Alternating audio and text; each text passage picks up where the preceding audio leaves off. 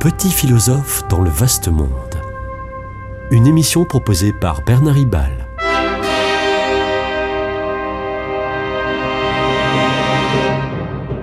Bernard Ribal, essayiste, agrégé et docteur en philosophie. La création de notre espérance. La création de notre espérance est le titre d'une conférence qu'on m'a demandé de donner en mars dans l'Hérault. Ce titre m'a surpris et un instant désorienté. En effet, l'expression courante est la vie éternelle, notre espérance. Là oui. Mais, mais pourquoi la création? Ou alors, s'il faut parler de création, la création, notre habitation en ce monde, mais pas l'espérance. Et la création, notre espérance, personne ne peut espérer, espérer la, la création qui est déjà là. Et pourtant si, la création est bel et bien notre espérance parce qu'elle est la vie et même la vie éternelle pour peu qu'on regarde la création à l'aune de la Bible. Le salut n'est pas seulement promis à l'humanité, mais à toute la création dont les hommes font partie. Écoutons Saint Paul dans son épître aux Romains chapitre 8 verset 19-21. Je cite. Aussi la création attend-elle avec un ardent désir la manifestation des enfants de Dieu. Elle aussi, elle c'est la création, elle aussi sera affranchie de la servitude de la corruption pour euh, euh, avoir part à la liberté glorieuse des enfants de Dieu. Fin de citation. C'est clair. Et Saint Paul ici personnifie, vous l'avez entendu, la création tout entière. Désir, liberté, enfant de Dieu. D'ailleurs, François nous dit dans l'Audate aussi, à la suite de Saint François d'Assise, que, je cite, toute créature a une valeur en elle-même, et pas seulement une valeur en fonction des intérêts humains pour manger, boire, respirer.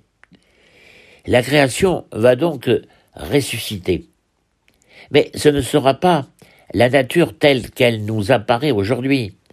Comme l'homme saint, comme l'homme sauvé, la, création sera transfigurée.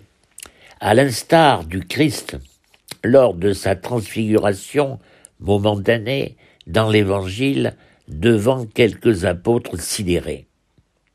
Le Christ ressuscité, apparaissant aux femmes, puis aux apôtres, est, aussi un être transfiguré.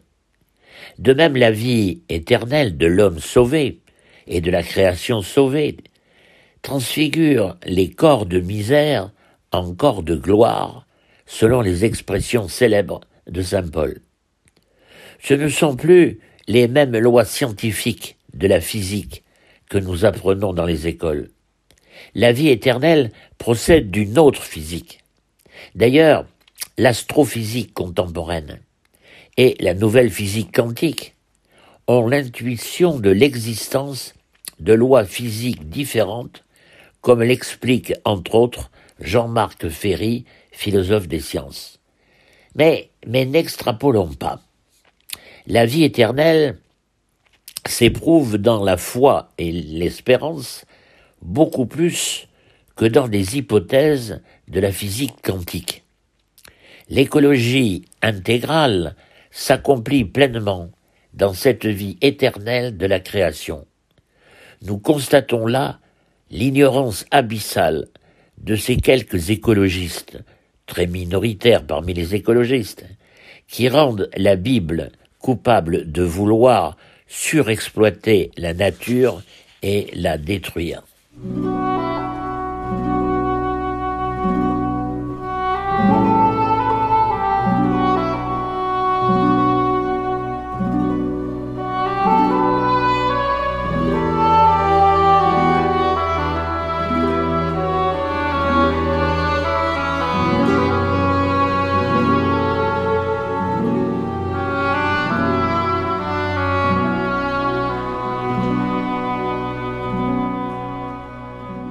Ce qui reste vrai, en revanche, et le fait que l'humanité, par les progrès scientifiques de la culture occidentale, est en passe de rompre les équilibres naturels vitaux.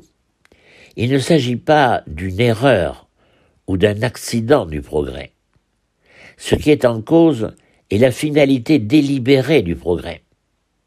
Dans le sens de la sécularisation de l'Occident, le progrès a pour but d'utiliser des techniques pour que l'homme puisse prendre plus que sa part dans les équilibres des écosystèmes naturels. Tout, euh, tant que l'homme n'est que cueilleur ou, chasseur à main nue, il euh, ne détruit aucun équilibre entre les espèces. Mais avec les armes, les techniques agraires et plus tard l'industrie, l'humanité consomme plus que sa part, d'où l'épuisement des ressources, et rejette donc plus que sa part la pollution. La majorité des écologistes, et, le pape aussi, euh, sonnent l'alarme et prônent par exemple une économie circulaire grâce à laquelle les déchets sont recyclés en matière première. Resacraliser la création, c'est convertir notre regard et nos actes sur la nature. Soyons optimistes, c'est bien ce qui se passe. La création n'est plus à conquérir par la violence. Il ne s'agit plus de lui faire rendre gorge, comme au XIXe et XXe siècle dans l'agriculture et l'industrie.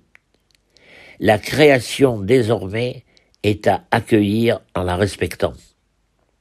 La nature est donnée. L'homme la reçoit dans l'émerveillement, la contemplation, le respect. Cet accueil se manifeste dans la sobriété heureuse à laquelle le pape nous convie, par exemple au paragraphe 225 de euh. Nous avons une expression populaire pour formuler le but de la sobriété. C'est se sentir en forme. On se le dit matin là quand on soit, est-ce que tu es en forme? Les intellectuels devraient y réfléchir. C'est l'anti-stress. Ce stress qui me recroqueville en tension sur moi-même. Être en forme, c'est se sentir léger, c'est, prendre la vie à bras le corps, c'est, c'est respirer à plein poumon, c'est s'ouvrir à l'altérité, un bonheur délivré de l'étouffement des soucis et de l'avidité pour se risquer dans le don de soi à la vie.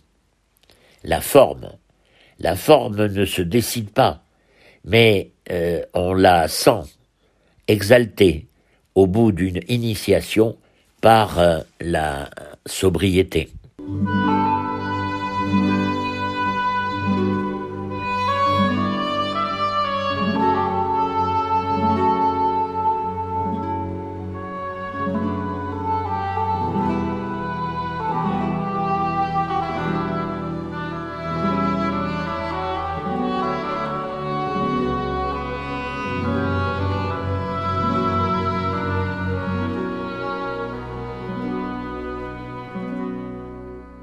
Cette anthropologie d'une écologie intégrale se complète dans la prise de conscience que notre représentation de nous-mêmes est fausse. Chacun croit que sa propre personne s'étend de la plante des pieds au euh, sommet du crâne en passant par tout le corps et aussi une mystérieuse intériorité intimiste. C'est une erreur évidente cette figuration de l'être humain est une abstraction au sens étymologique du latin abtraere, c'est-à-dire coupé d'un contexte vital. Je n'existe qu'en lien, et le pape répète euh, sans arrêt dans son œuvre que tout est lié, je n'existe qu'en lien avec toute la création, l'air, l'eau, la terre, les êtres vivants et la société humaine. Tel est le moi concret là encore, si je puis me permettre, du latin concrescere, c'est-à-dire croître ensemble, ensemble. Presque toute la philosophie contemporaine le stipule. Heidegger, 1889-1976, insiste sur le fait que la réalité humaine est un in der Welt sein, un être dans le monde. Ma personne s'étend à toute la nature. Au paragraphe 139 de l'Audate aussi, François écrit, je cite, Nous sommes enchevêtrés dans la nature. Et Paul Ricoeur, 1913-2005, et Emmanuel Lévinas, 1905-1995, montrent dans leur œuvre que notre intériorité la plus intime est la résultante personnelle, résultante personnelle et complexe de nos rencontres avec les autres. Quelle structure politique convient à cette anthropologie du moi concret, de part en part rapport au monde? En ce sens, euh, chaque personne est le tout de la création. Chaque personne est en osmose avec tout l'univers. La primauté de la conscience humaine confère à l'humanité le devoir de dominer, entre guillemets, la création. C'est ce que dit le premier récit biblique de la création. Mais pour l'entretenir, c'est ce que dit le deuxième récit biblique de la création. Du coup, je cite, La planète appartient à toute l'humanité, dit François au paragraphe 190 de la joie de l'Évangile en 2013. Oui, oui, mais cette propriété n'est pas essentiellement collective, car il y a autant de dignité et d'humanité dans une seule personne que dans toute la population. C'est le sens de la dignité sacrée de la personne humaine et de la parabole de la brebis égarée pour laquelle le berger quitte momentanément le troupeau. Dès lors, Jean 23 écrit en 1961, dans Mater et Magistrat, je cite, le droit de propriété a valeur permanente pour cette raison précise qu'il est un droit naturel fondé sur la priorité ontologique, c'est-à-dire dans l'être fondamental, et téléologique, téléologique, c'est-à-dire dans les buts, dans les finalités des individus sur la société, priorité ontologique et téléologique des individus sur la société. Mais la personne et ouverture aux autres. Et en 1965, le Concile Vatican II rappelle, ça avait déjà été dit donc, que, je cite, la propriété privée a aussi un caractère social fondé sur la loi de commune destination des biens.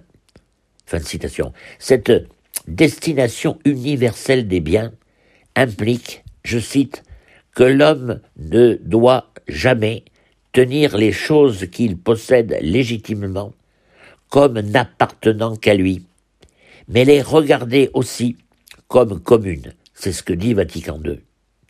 D'où l'option préférentielle pour les pauvres, par exemple dans le paragraphe 198 de la joie de l'Évangile. Bref, dans le sens spirituel de création promise à la vie éternelle, dans le sens écologique, dans le sens anthropologique et dans le sens politique l'expression la création notre espérance est pleinement justifiée.